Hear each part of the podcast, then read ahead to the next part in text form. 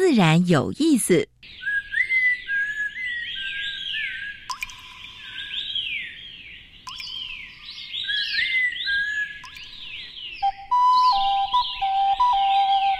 大自然是最能启发人心、最迷人的教室。透过鸟语、虫鸣，顺着山峰、水流，教给我们自然万物的盎然趣味与生命智慧。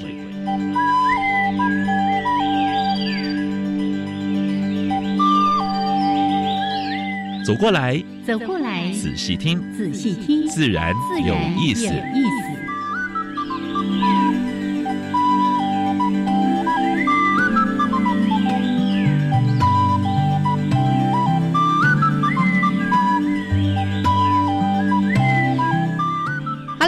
爱的听众朋友们，大家好，欢迎收听教育电台，自然有意思。我想平视，我是燕子，好了，杨老师。嗯，天气也不错，嗯，哎，越来越凉快。我们都喜欢凉快的天气。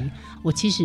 才刚从雨林回来，是那因为这一次这个雨林是算是在中海拔一千两百公尺的地方，还是蛮凉快的，所以是很凉快的，跟我去年去那个低海拔的雨林的那个感受哦，差别很大。哦，所以这次这一趟应该是比较舒服的。对对对，也看到蛮多的吧？哦，超多。拍到那个眼睛要脱窗，然后这两只手可能要再去做一下复健了。好，非常棒！如果有机会的话呢，多到森林走一走哈。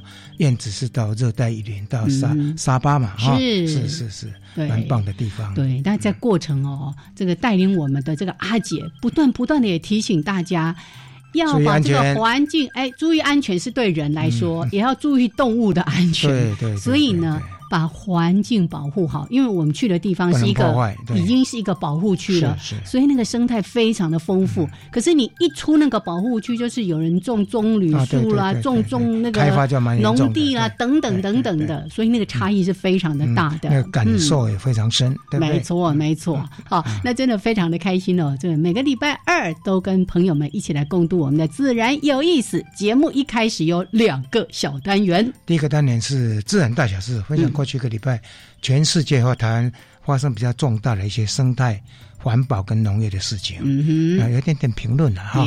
那第二单元是台湾 special，今天要介绍的这个物种呢，哎，等一下还是保留一下，让燕子来宣布。哇，老师今天好客气哦，他没有剧透呢。好，那今天的主题时间邀请到一个年轻人，我就哦，年轻人真的就是我们的希望，看到他就是。让我对台湾的农业还有友善农耕又展现希望。我要说，这么年轻就懂得推食农教育，友善农耕，真的真的。那我要稍微说一下前言哈，为什么今天我们有这个机会邀请到五村工作室？跳舞的舞，春天的春啊，闽南话叫做武春。武春实农教工作室，这是呢来自。本来呢，我在荒野那边有为我们的解说员要办理一系列的讲座，就是有关于非农地禁用除草剂。好，这个好像大家对这个观念还不是很清楚，不了解说啊，即使那些杂草丛生的地方或者农田里面，其实有非常非常丰富的生态的。对，那个杂草其实诶赋予蛮多小动物的一些生命在里面。是是。然后呢，我就在我们协会的推荐的讲师里面看到一个叫苏立忠。我就开始，因为通常我都会打探他的身家背景，然后查查查，哎，台大昆虫所。那后来呢，我也在网络上，包括像农传媒啊，还有这个环资电子报，看到了好多篇呃。立中他自己写的都是他亲身经验，不是在讲理论哦，讲他在这些农田果园怎么样推动食农教育，怎么样推动友善农耕，觉得非常的感动。短短几年已经非常有经验的，是对，所以待会呢，我们就邀请到这个年轻有为的苏立中先生来到节目当中。好，待会儿呢，主题时间我们再把他邀请进来，那就先加入第一个小单元：自然大小事。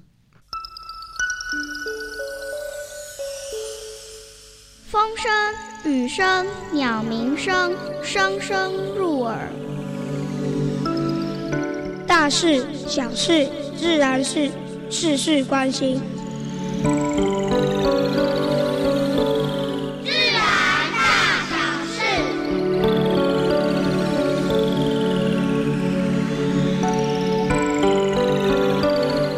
嗯，今年的金钟奖我。刚好在家里面呢全程看啊。哦，电视金钟奖。对对对，电视金钟奖。然后我感触很深哈，就是有一部片子，那公共电视的《农村的远见》这部片子敲了金钟。嗯嗯。我本来以为它是一部报道台湾农村的锦上添花的一系列的作品。哎呀。结果不是。嗯。它是从德国、荷兰、美国、日本跟印尼等地。拍农村的现况跟发展过程，还有农民的智慧，嗯啊，是一部我就觉得是蛮不错的一个影集了。是，最后再反思拍台湾的农农村发展，它的农村的现况。所以我最感触的是那个导演，嗯，刘松，嗯，他得奖的时候呢，他讲了两句话：如果农村消失了，城市会怎么样呢？会直接破坏大自然。第一句话，嗯，第二句话呢？他对我们现在农地工厂的感有感而发，我们对土地所作所为，通常是数百年都无法恢复的。呀，哎，这个得奖者怎么跟我们的杨老师很像呢？在那个领奖台上面就开始批评，即使是呼吁。其实哈，我想这个应该给不管是蓝政府或者绿政府或者是白政府啊，我想都要反思。不论谁执政，对谁执政的话呢，整个农村现在是蛮蛮凋零的了，真的。那农村要怎么振兴？要怎么吸引一些年年轻人能够回去啊？还有呢，农地的这些工厂，我是觉得应该要赶快解决了，不要再延二十年什么之类的，然后又就地合法什么之类，应该赶快解决这样的问题。该画画出来的给工业用的就给工业用的，然后农地的话就好好的保护。对，要切割好啦，真的。我们一直在说的农地农用，真的像我。家乡在彰化，是我每次回回到老家去哦，看到那个农田，以前呢小时候就是绿油油的一片的稻田，现在就是一望无际的。嘿，啊，现在就是安那大沟油、大沟油、大沟油，大概几大堆啊？你们彰化是最严重的。好了，我们不要再念我们的家乡了，说一下就好了。第二则跟大家分享的是柳工水利会呢捐建金门第一座绿能生态教育园区。嗯，他从二零零八年到二零一九年，大概花了一点八亿啊，在当地结合什么呢？结合包括绿能、包括灌溉、嗯，包括储水、景观跟生态多功能的一个教育园区。哦，啊，这个教育呢能够储水多少？大概一万立方米。嗯哼，虽然不多，但是它可以提供。诶，多少呢？大概一百公顷的高粱田，因为它最主要种高粱嘛，哈。对。然后还可以提供生态教育，提供野生动植物的栖息的场所，是是蛮好的啊。所以我们像水利会这种做法，我们是决定该拍拍手啊。所以金门县的县长杨振武县长呢，就颁发给。哎，柳工农田水利林继敏会长呢，一个荣誉市民的这个这个，哦哎，拍拍手，拍拍手，拍拍手，做好事情。是是是，但是接着报的是不好的消息哈。我们知道砗磲贝是相当大的贝壳，对不对？对呀，最大好像可以长到两公尺啊。是是是是，它的幼贝是人工繁殖出来的哦。最近呢。呃，水师所呢，就诶放到什么地方呢？绿岛的石廊保护区跟还有一个温泉渔港这两个地方，结果没有想到，没有几天呢，大概一个礼拜之后，所有的在石廊保护区的五十颗全部不见了。虾米？竟然有这种代志？啊，所以说潜水朋友应该帮忙追踪一下了哈，因为这个是真的非常不好的。哎，台东县政府提出说，哎，这抓到的话，起码花三到十五万了啊。好，前瞻水环境啊，总共二十三件经过评估哈，这是由台湾河西网等数十个民间团体，它根据什么呢？包括生态栖地好不好、水质、水文循环、清水、绿美化、休憩啊，还有包括生态检核了没有？资讯有没有公开？当地居民有没有参与？还有在地特色等等。蛮周结的哦，哎，评出金苹果奖两个啊，台中黎明沟跟新北的老梅渔港是，跟他拍拍手。哎，但是呢，也有烂苹果奖哦，台中也是台中哦，南势溪、苗栗大安溪跟新北的大汉溪哦，哦，这个要检讨，因为前瞻计划还持续在进行，这水环境还持续在做，希望各个施工单位。平电案哦，很多民间团体、很多当地居民都眼睁睁的在看哦，不要忽略哦。这又让我想起 刚才不是说到公式吗？我就会想起柯金元柯导。是柯导他在他那一本三十年的这个台湾环境变迁全记录里面，有一句话我一直记得，就是你现在的政绩，在几年后之后看起来是台湾的。生态的大浩劫，对，大浩劫会不会就是这种烂苹果呢？那本书大家可以好好看一下，而且的政治人物应该好好读一读。是是。好，嗯，使用绿能在大企业的，还有包括一些在跨国产业的话呢，哎，越来越多了。是。像 Google 啦，像 Apple 啦，像 Microsoft 啊，全世界各地都在采购当地的绿电。我想这个是很值得拍拍手的啊。那台湾的话呢，产业呢，我想模我们的模范生大概是台积电、台积电、台达电、台达啊，台达真的是推动，他们推绿建筑、推绿能啊，所以我们这也要给台湾的这些推动绿能这些拍拍手。然后我们再报道一则，就是今年诺贝尔的和平奖颁给谁呢？你知道吗？我我还没有关心到 非洲的伊索皮亚的总理，是他为什么能拿到和平奖呢？嗯嗯嗯，呃，除了他结束跟邻国二十年的这个战火。还有释放政治犯之外，最重要最重要是看重他对环保跟性别平等的重视。哇！因为他在全国的境内到处在种树。嗯嗯嗯啊，所以我想这个是呃给国际或者或国内的政治人物一个蛮好的一个典范。是是，强调绿能，强调环保是蛮重要的。没错，这是今天的自然大小事。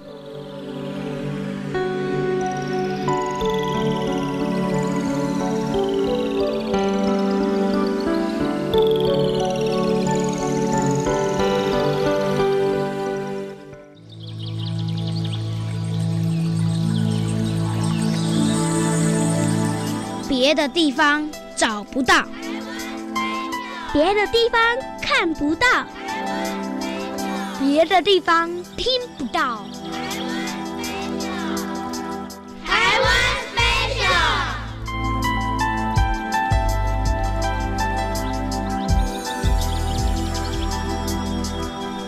欢迎朋友们继续加入教育电台，自然有意思，我是杨平四，我是燕子。好，今天台湾 special。燕子要跟大家介绍的是什么呢？哎，先给杨老师拍拍手，他今天没有剧透，完全没有剧透。其实有有点延续了哦，延续上礼拜的。对对，我们上次呢特别邀请到哎国庆鸟啊，然后讲到那个北极燕鸥有没有？可以从北极飞到南极，再飞回去，对不对？一趟飞九万多公里，这只小燕子完全自叹弗如。好，我们讲到了那个国庆鸟会面就，但是呢，我们也提到说，哎，其实以过境鸟来说，赤腹鹰的数量是比灰面就要多很多，对对，只是因为它体型稍小，所以好像比较没有受到那么大家的注意。二三十万，二三十万只。那关于赤腹鹰，其实。最容易辨识的特征就是它的肚子，对，有点砖红色，砖红色，对，对对对。然后它的体型像体长大概三十三公分，比较小的小，所以小鹰呢，一只那个三十公分的尺 就差不多那么长而已哈。那其实今天在特别提到这个部分，还是要跟大家谈一下它面临的一些问题。当然，因为它对台湾来说，它是一只过境鸟，那不是台湾的特有啦，特有亚种通通都不是，因为它分布的地方其实它的繁殖地啦，朝鲜。半岛啦，大陆的东北、华东很多很多的地方的一些山地、丘陵、开阔的森林，都有它的繁殖地。但是这些地方也都在开发当中，所以呢，它繁殖栖地的环境呢，受到开发的问题，越来越缩减了。还有呢，环境污染，还有另外人为的捕杀，人为捕杀。有一些寻鹰人。是，就他可能这个尺寸大小，也许对他们来说，对，所以呢，这些寻鹰人就会捕来，然后去买卖，卖给那些喜欢。在捕的过程中会死亡啊！哎，对。对对，嘿，因为咱丁刚讲的那个蓝罗鹰几般西高清，其实每一种猎捕回来的生物哈。他在那个过程损伤有多少，都不是那个商人会告诉你的。所以我们真的要赏鸟，就到野外去哦。看看它活生生的对，你要看赤腹鹰，现在九月、十月，现在看得到，对这个已经可能比较末期了，对，但是明年四月哦，大家。会过境回去北返的时候，脏话八卦阴阳，对我们来看那个成群结队的，不要让它一只什么挂在你的手上，挂在你家的栏杆上面，就这样，好不好？好，今天呢，跟大家稍微的来分享一下赤腹鹰。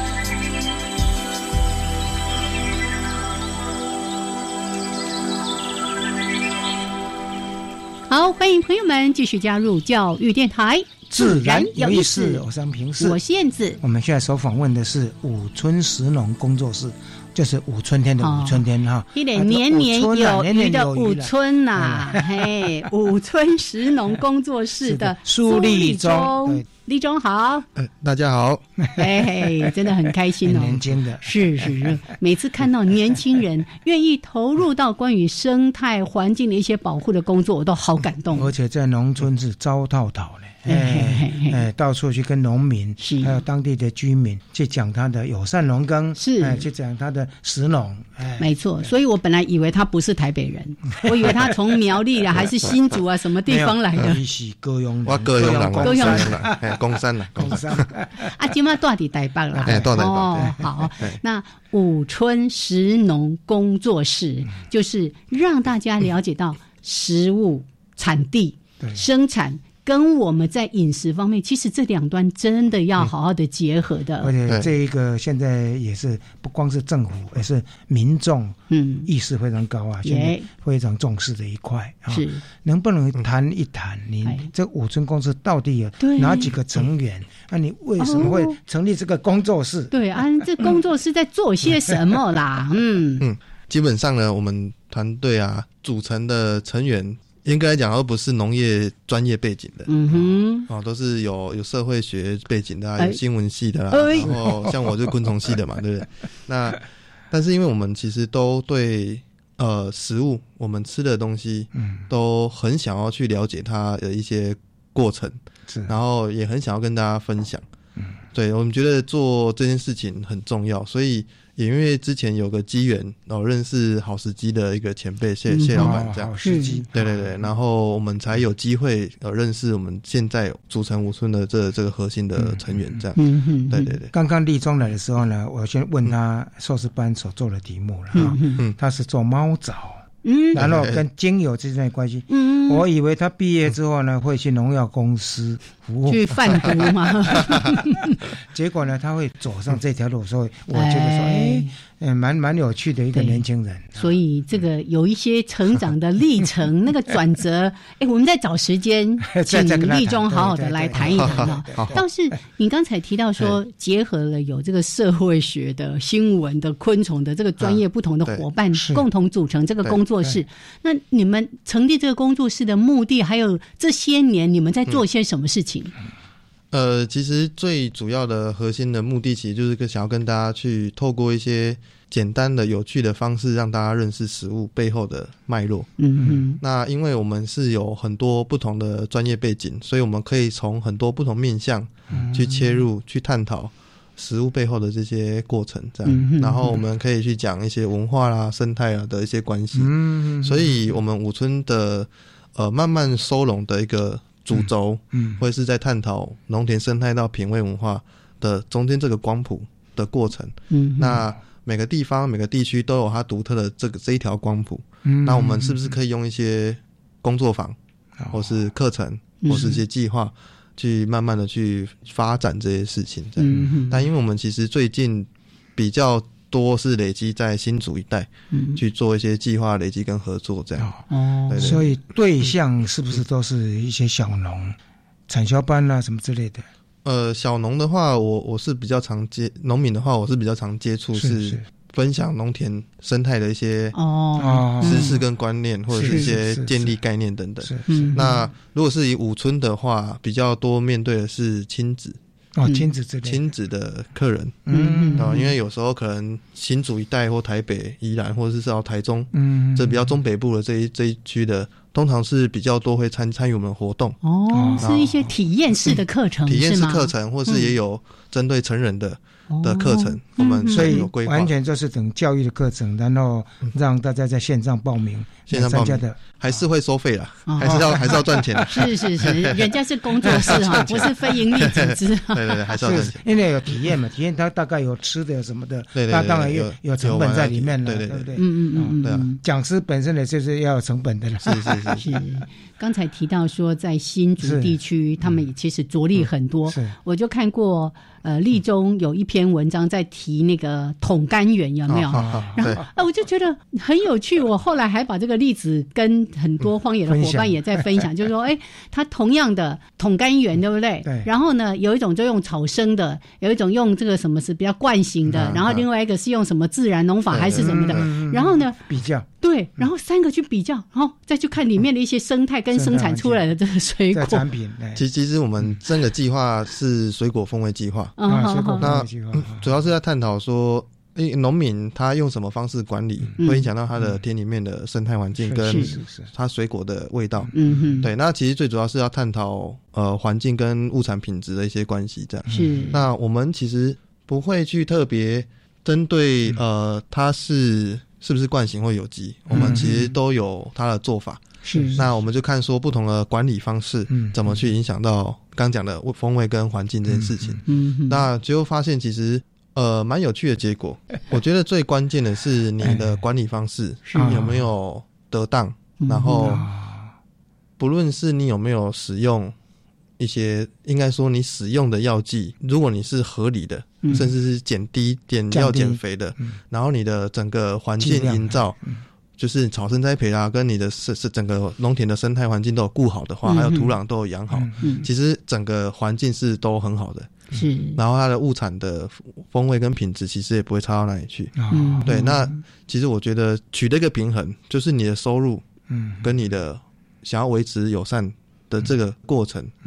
有没有达达到平衡？这样，他每个人状况都不一样，所以我们是透过比较一个客观的科学的做法，去找出中间的关联性。没错，我我看了几篇地中的文章哦，那我我就得到有一个很重要的启发，就很多小农，尤其现在很多这种所谓的假日农夫啦，或者自己呢就想说，有一块地就来开辟一下这个农地。他有提到一点重要的观念哦，常常那个问题都出在你肥施太多，对，就是 哎，为什么我菜长不好？太爱它了，对，反而是因为你施肥施太多，或者是水浇太多，哎，对对对，都有可能，哎。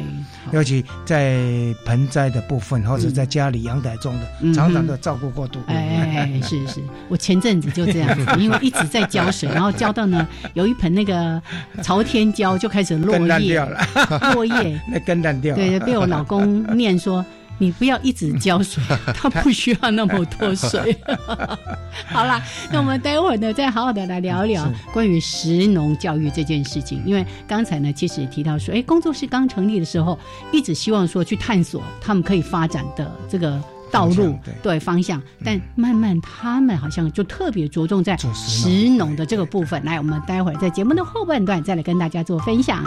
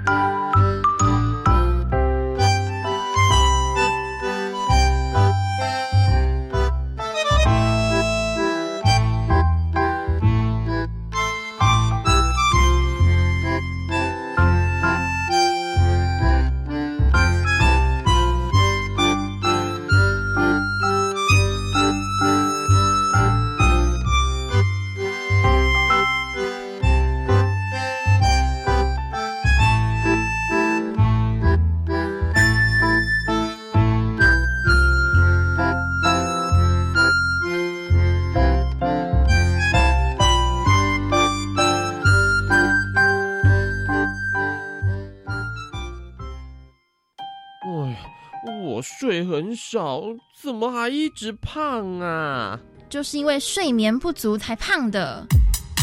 其实，在生活中有很多问题，只要知道科学原理就能解决。教育电台 Channel Plus 频道推出“生活好科学”主题策展，让你的生活很科学，也让科学很好学。欢迎上网搜寻教育电台“生活好科学”。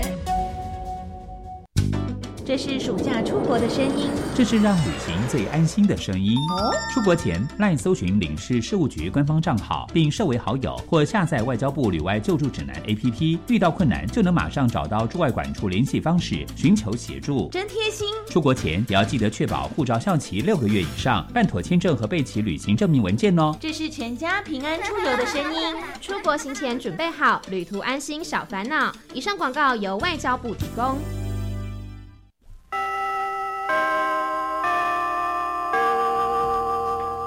老师，请问喝什么最健康呢？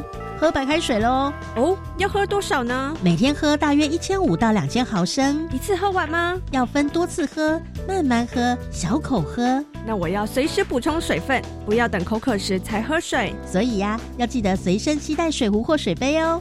谢谢老师提醒。以上广告是由教育部提供。加外加外，阿玛波拉，扎根格玛西卡斯达斯。第加古拉布古列列，大家好，我是来自台东的胡代明，这里是教育电台。那罗哇那咿呀那呀哦哎呀，那是你呀鲁玛的呀恩哦，朋友们就爱教育电台。嘟嘟嘟嘟。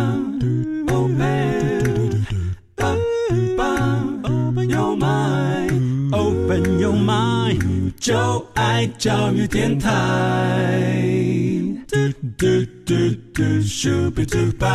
欢迎朋友们继续加入教育电台，自然有意思。我是安平我是燕子。我们现在所访问的是五村工作室的苏立忠苏先生。哎，来五村，今天大家来拢叫咱的立忠，安尼想法来做，来做，年年拢五村，而且呢。土地健康，身体健康。哎，咱跟来地下电台，哎，开始要卖油啊！我们现在呢卖一个好的方法，就是爱友善农耕。李立忠刚才讲过，如果是惯性的哈。惯性的，如果说把农药减量啊，然后适度去做，包括种草生地啊什么之类的哈，其实它也能够发挥那个优点。对，但是大家一直认为说，友善农耕一定都是好像要哎不用农药的啊之类的，所以李总是不是举一些实际上的例子来谈这一块？呃，就就以这一点来讲，比如说像我们接触到的，在东市的种柿子跟水梨的一个果农，是是是，那它的水果。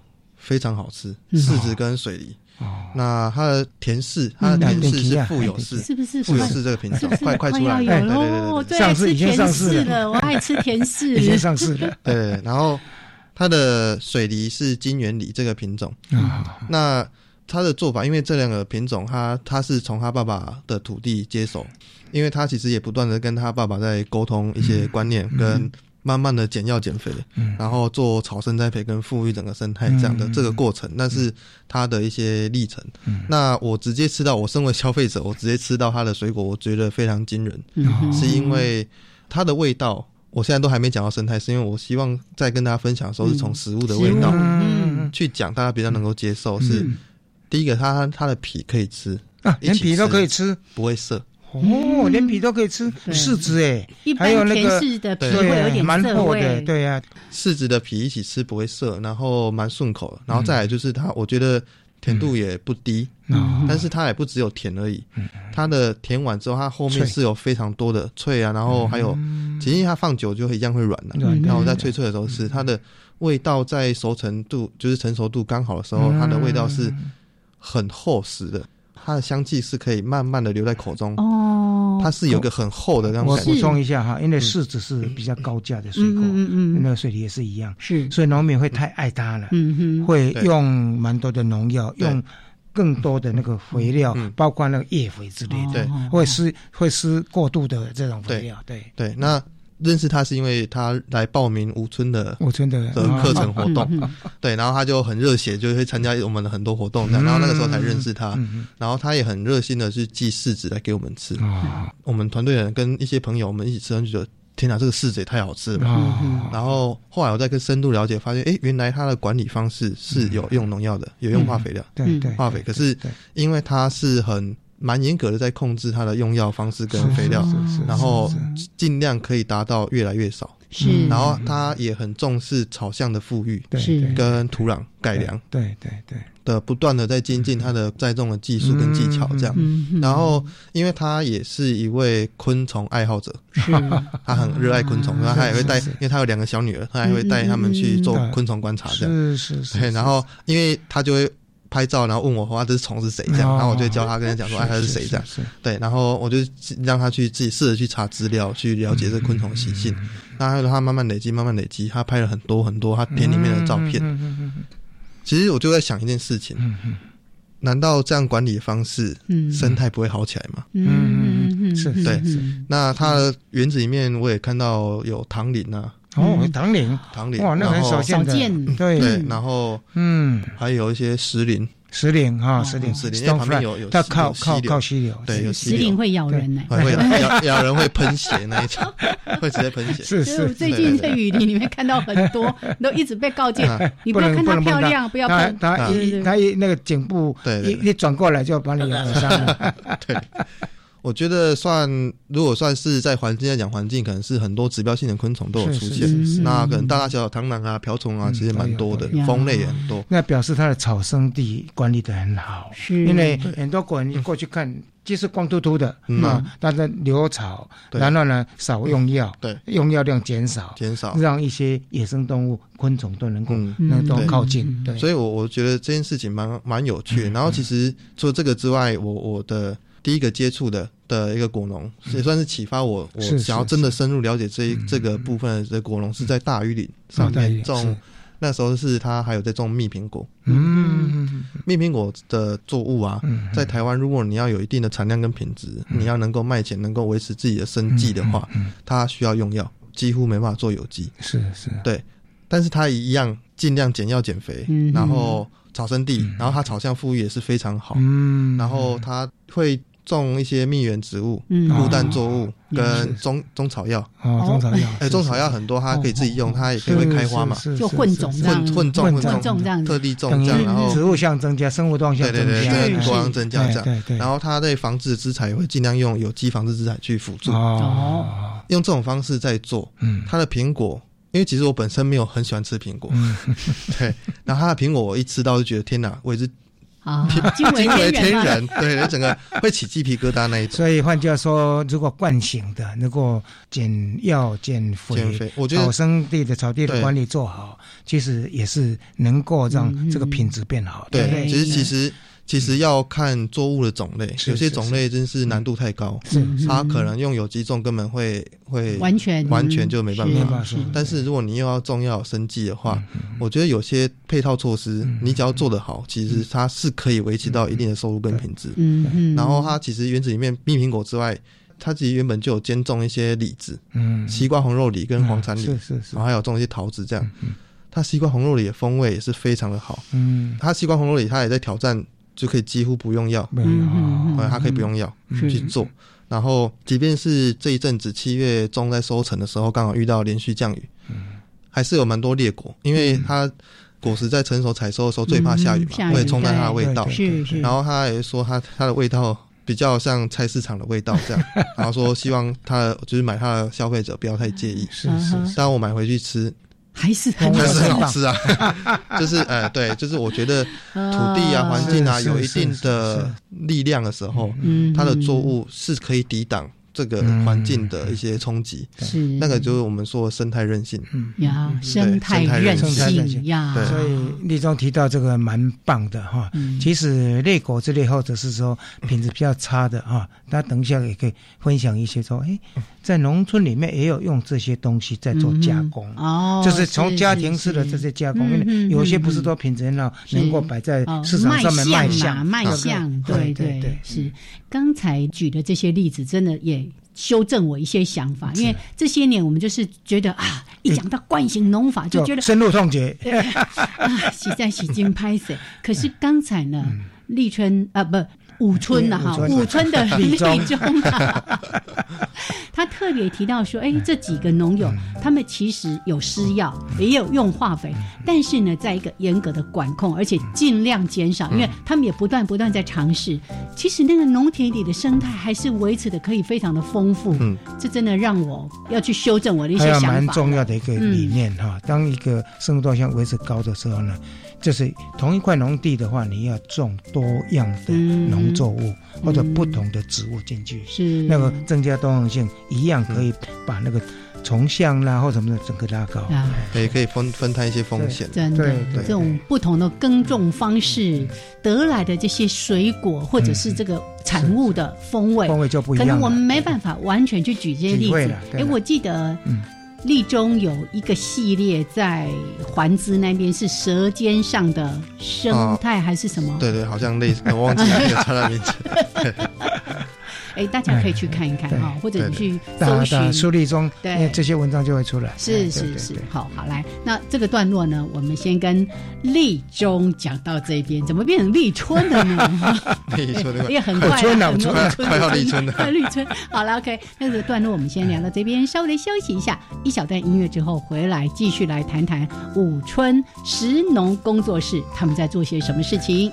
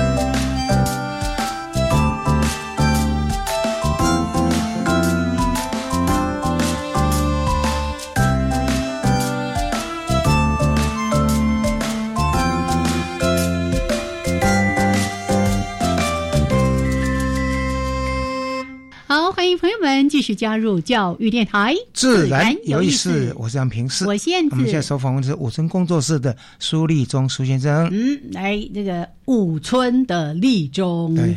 刚才说到了，哎，这个可能也颠覆了很多人的想法，尤其现在大家一直对这个惯性农法已经有很多的意见。那因为过去做到修敲鬼了，好，我们现在慢慢把它修正回来。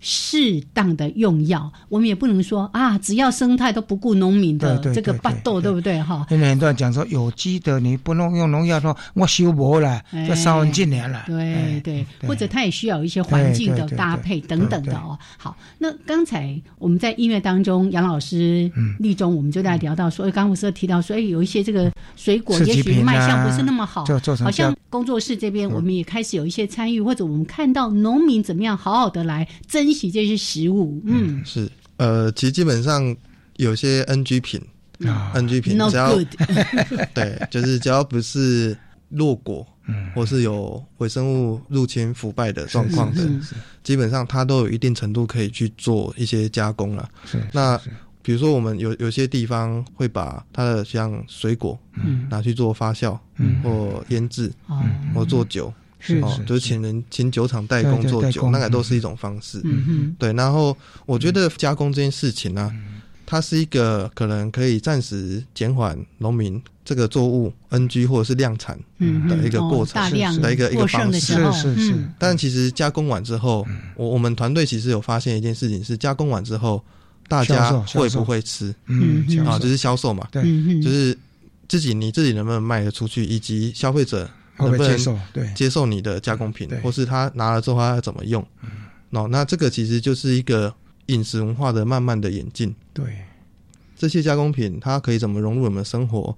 怎么放到餐厅里面去，变成餐饮的一部分？嗯，是觉得我们五五村比较可以着力的地方。因为我们去很多地方都会看到很不错的在地的加工品。嗯，台湾很多地方像客家人啊、原住民啊，或是呃，一般我们大家可能就是一些小农的一些一些加工品这样。可是加工品到餐桌上还是有一段蛮长的距离。没有错。那我们的角色比较会着重在把这个距离缩短，然后用一些好玩的方式。变成我们比较喜欢吃的东西，嗯哼，是等于让大家的参与，呃，参与啊，参与啊，或是我们借着做完一些计划或参会等等。比如说，我举个例子，呃，我们最近这一两年比较深入合作，在在北浦乡南浦社区这边，那社区其实有出产他们的加工品，叫桶干饼，跟桶干露，嗯嗯嗯，桶干饼是。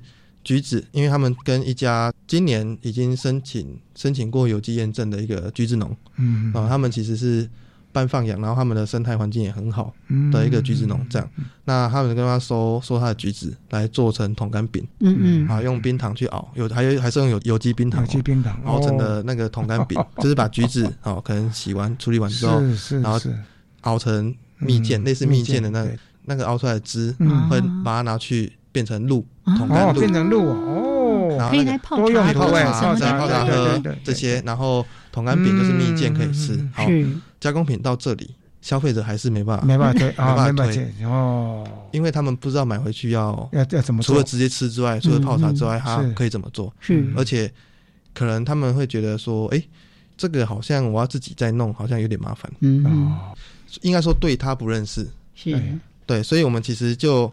在我们五村进想要一起去了解哦，我们做橘子这个计划的时候，我们去试着把这个桶干饼跟桶干露结合在一些有趣的活动里面。或者是餐点里面。比如说，我们呃在社区哦开发了一道野菜饭团，对，因为我我们其实有在。推吃野菜的活动，但但是你要吃草，一定要选好的环境嘛。那因为社区其实有很多友善的耕作的的土地，它的生态的状况跟野草状况都不错，所以我们就会去教大家去采集一些草来做野菜料理这样。然后那个时候就有设计一个有点像小型工作坊，带着村民然后去采一个就是不错的田这样，然后他们周围有一些草，嗯。那。主要是大花咸丰草，嗯哼，大花咸丰到处都有，是是，然后它的叶子又算蛮好吃的，好好运用这样，因为社区其实本身就有开发对。青酱，嗯，咸丰草青酱。是是，然后我我这次是把它变成野菜酥。嫩叶把它经过处就是炒炒成熟，会有点海苔茶叶的口感跟味道。对，很厉害。拌入他们社区产的米饭。啊，他们产米饭，然后然后加上哦桶干饼，桶干饼。我们后来发现他们桶干饼跟甜菜酥。非常 非常搭，很配。我们试着把一些社区很不错的加工品是。变成一个。哎，大家会喜欢吃的，喜欢吃。前面在谈这一段，我就想到像日本的那个饭团，不是放一颗梅子吗？哎，我们对我们放那个桶干饼，是不是也要稍微切一下吧？不是整块，不 是不是整块啊，还是切，我们是切切碎了，切碎切丁这样，切碎了，然后，包在饭团里面。然后我们那个时候是会用带他们去采一些可以生吃的。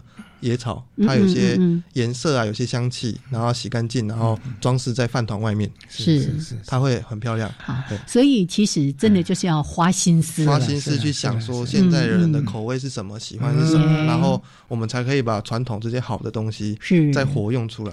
哦，对，一样这个例子哈太多了，不胜反举啊，没有办法。有机会读读立中的文章是哎。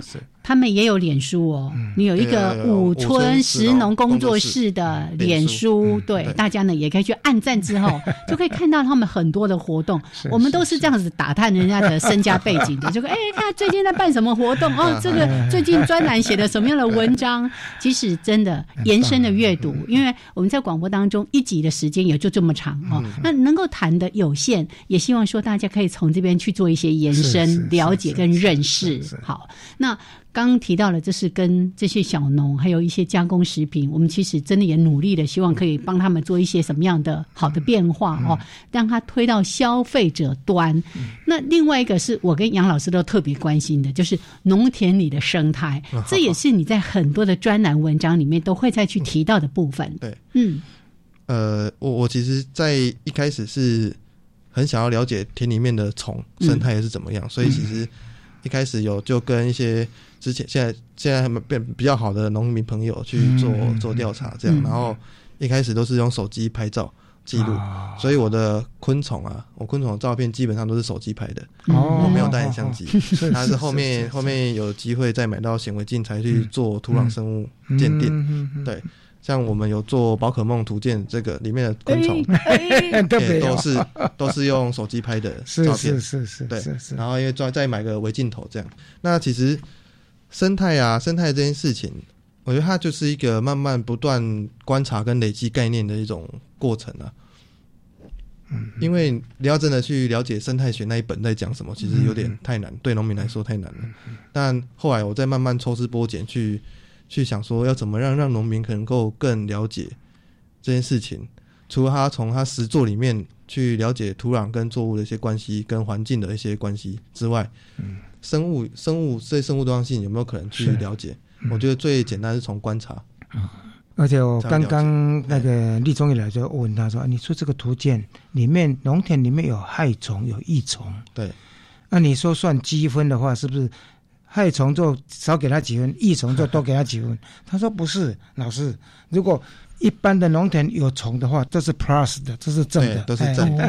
我们都是没有没有扣分的，完全就是说。”呃，看你能累积到多少分数，我们没有分数上限。是是是。那每一个种类就是一个分数。是是是。那就是说，都一个，就都他自己都有个分数，然后就一到五颗星嘛。像玩宝可梦一样。宝可梦这样，对，就看你能 收集到多少。理念，然后用在这个整个农田的管理。对对对。那你是在呃，包括惯性的农田，还有一些呃有机农田或者有山农耕农田，你去做这样的用手机拍的调查。我本来以为说你拿网子去扫去做调查，不是这样。扫也有，但是少。的，我们比较是针对科学的科学的部分统计方式。是是。那有时候因为一些状况啊，可能农民他的他的预算可能没那么多，是那我就会用是手机的方式或者什么的，就教他们这个方法，教这个方法还有教学。然后或者是说他们可能比较没有那么多的人力，就没办法做，那我们就用手机拍就好了。对，手机最方便。对对对。那能够把手机用在这个农田的管理，哇，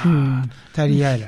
刚刚呢，我有一段时间没有出声，是因为我开始在看这本《农田生态宝可梦》，然后《大地活力图鉴》，然后一边看一直哇，这么多虫，这么多虫。那个如果农民看到他田里有这么多虫，一定马上昏倒，马上马上拿药出来喷了。那个是传统的观念，对对。现在新的观念就是说，你农田里面有虫不一定是是是坏处啊，对不对？其实都会跟农民分享说，有百分之八九十以上的虫都是路人甲乙丙，嗯啊，只是路过而已，路过而已，它可能就是哎，根本就跟你的作物没有关系，这样。真的真的。那百分之十到二十左右，大概是会对你的环境是有益的。我也分享一下，因为最近蛮多人都打电话给我。我庭院里面有什么虫怎么办呢？是要用什么药去喷啊？我说你如果是蛾类什么这，你就拿筷子剪一剪就好了，对不对？对不对？这简单了嘛？哦，那对你没有什么害处啊。啊，那如果是那个树上面的，很多都是就是刚才路人甲乙，路路人甲路人甲乙丙，对对，欣赏嘛，对呀，欣赏那个。如果家里能够有一些蛾类，这个在那展翅飞翔，不是也是一件很快乐的事吗？但是其实我觉得在。对农民直接的这种接触过程里面，我们发现，其实如果让他们觉得土地跟生物共生，嗯，是一种荣耀感，是，甚至他的这种共生状况是可以让他的作物品质提高，卖的更好的价钱，那这件事情是农民可以接受的。对，所以其实这个宝可梦的图鉴是我们在跟呃两位在推生态厨师计划的两位前辈，吴秀娟老师跟马云老师一起合作，在呃南投水保局分局的一个计划，还有合浦文旅，一起在做这个计划。然后刚好有这个机缘，我就把我之前在田里面累积的昆虫，嗯，然后把它整理出一个系统，然后变成一个图鉴，这样。有点像游戏的方式带农民去做。去操作，对，会有一些工作坊跟辅导协助，这样，蛮好的哈。他是从不光是一个资讯的分享，还有包括整个管理，还有把生态厨师把这些都这个环节都扣起来，互相结合，把行销的部分，还有把那个什么，把那个加工的部分都扣起来。生态厨师是是其实是吴老师他们还有马马老师他们一起一起做的，那我们是结合我们可以提供的能力，嗯，然后去专场，然后一起去。发挥出来，是，对对对，所以这个是不一样的工作室哦。没有兴趣的农民，有兴趣的那个听众的话，你们可以上去看看。蛮蛮发展，蛮就是 正发展中，正发展中的。其实我觉得哈，如果有机会带着一般的社会大众进到农田啦、果园啦，去看当地的这些生态，尤其是看到一些昆虫等等的。可能也变成另外一种观光，对不对？它也 可可不可以也是一个对农民来说，到农田里面去宝可梦游戏。那我们其实有设计类似的，但不是看虫，哎，虫也有啦。我们有带小朋友去过昆虫观察，然后有简单吃一点东西，这样。是，就是从其实那个我们有我们在果园里面玩，还有个。概念是全食，嗯，那个果园是我们全全食，全全部都是食物，哦，全部都是食物，就是资源永续利用跟循环的概念，嗯嗯，你的野草是不是可以吃？这循环经济的最极致，是不是可以做青草茶？是，然后是不是果园的一些，比如叶子、果树的叶子、枝条，看能不能运用？枝条是不是可以拿来腌做烟熏熏熏食物？是是啊，叶子是不是可以晒干做泡茶，或是做香料？对，或者加在那个料理里面。对，然后花花是不是因为橘子花很常会自己掉嘛？它不会开那么多。对对对，花我们可以做用糖去制，然后变成糖蜜花花糖蜜这样，然后去做比如泡鲜奶茶或做甜。所以如果是一个包括友善农耕的这农田，其实都是资源，对不对？都是资源。我好欣赏刚才立中。在说的全食物，整个果园都是可以吃的，你眼睛看到的都是可以吃的。对，很想要吃东西。对啊，哎，我觉得那个概念真的非常非常棒。从杂草，杂草有的可能是可以直接用，直接拿来吃。像以前我们带小孩子出去玩，采那个什么昭和草，哦，那个炒起来超好吃。龙葵啊，龙葵啊，花汤啊什么的哈。那还有更多。我有一次那个小孩就去采的那个苎麻。跟他的宝座，很老，那个很老。可是那对孩子来说都是一种体验。那但是回到刚才立中在说的，这个果园里面是一个全食物，全部都是可以吃，不只是水果。我们眼睛都只看到水果，水果，还有它的叶子、它的枝条底下的这些。呃，杂草啦，等等啦，花啦，等等的啊，昆虫我们就先不说了，可能我们比较没有提倡吃昆虫了哈。对对对对对，好，OK，那可以聊的话题真的非常的多，包括哎，这样一个学昆虫的孩子怎么会走到石农的石农的？对，然后怎么慢慢的在这个工作当中自我的学习成长，现在还正在发展之中。哎哎，对，刚才提到青草茶，对不对？哦，那个我们下次 有机会来说。哎，对对对，哦，好，那也欢迎大家呢可以进到五春石农工作室。好，我们有一个脸书的专业。另外呢，你可以到农传媒或者是到那个环资电子报。对，那你觉得有点不知道到哪里去，你就直接打。武村石农工作室，或者打苏立中，立就是站立的立，中是中华民国的中，哈，那你就可以找到很多他相关的文章。我们也跟着立中对于石农教育有更深入的了解，大家一起成长啊！好，OK，那今天呢，非常的谢谢我们的立中，谢谢。谢谢，好，我们下礼拜见喽，OK，拜拜，拜拜。